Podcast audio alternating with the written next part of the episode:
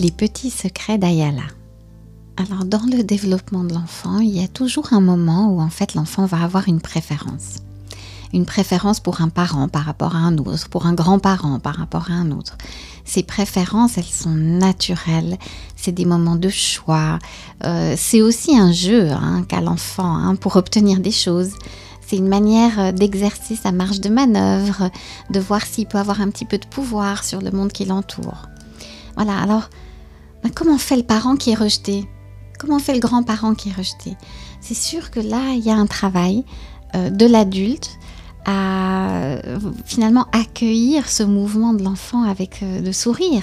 C'est le moment où l'enfant justement est capable de dire voilà ce que j'aime, voilà ce que je veux.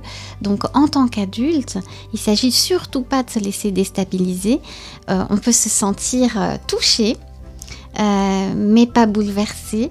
Euh, dans le sens euh, ah ben tiens je suis surpris par ce que tu amènes euh, mais finalement moi je suis solide je ne me laisse pas déstabiliser par, par ton choix, par ta préférence, par ton besoin à ce moment-là.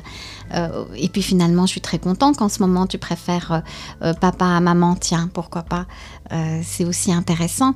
Et finalement, quand l'enfant sent cette solidité, euh, quand l'enfant sent euh, toute la tranquillité euh, de la part du parent, eh ben encore une fois, cela lui donne la sécurité, la sécurité pour éprouver, pour sentir ses préférences et pour les dépasser.